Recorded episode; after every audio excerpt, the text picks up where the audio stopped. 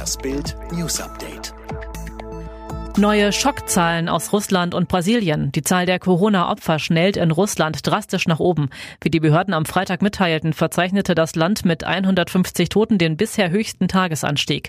Insgesamt sind in Russland nun nach offiziellen Angaben 3249 Menschen an den Folgen einer Corona-Infektion gestorben.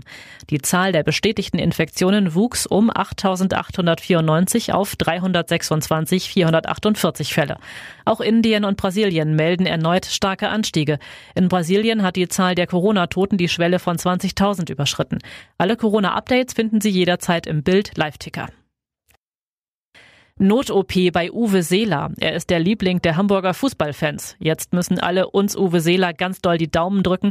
Die HSV-Legende ist in seinem Norderstädter Haus schwer gestürzt. Die Hüfte des 83-Jährigen ist angebrochen. Nun muss der Ehrenbürger der Hansestadt im Albertinen-Krankenhaus in Schnelsen notoperiert werden. Lufthansa-Rettung verzögert sich. Die Bundesregierung will die Corona-gebeutelte Lufthansa mit einem milliardenschweren Hilfspaket vor der Pleite retten und zwischenzeitlich sah es so aus, als könnte der Durchbruch an diesem Freitag geschafft werden. Jetzt nicht mehr. Es wird wohl keine schnelle Entscheidung über die Lufthansa-Rettung geben. Insidern zufolge werde der Aufsichtsrat an diesem Freitag noch nicht zusammenkommen. Grund, der Vorstand prüft noch Details des komplizierten Angebots.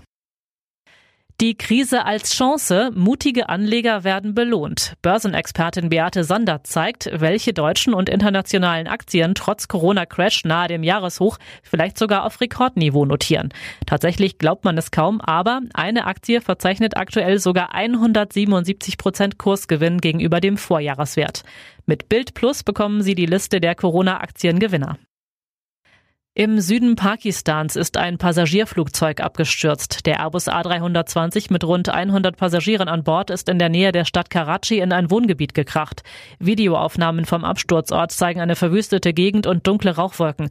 Wie viele Menschen insgesamt ums Leben kamen, muss noch ermittelt werden. Der Inlandsflug PK 8303 war in Lahore im Norden des Landes gestartet. Das Unglück geschah im Landeanflug.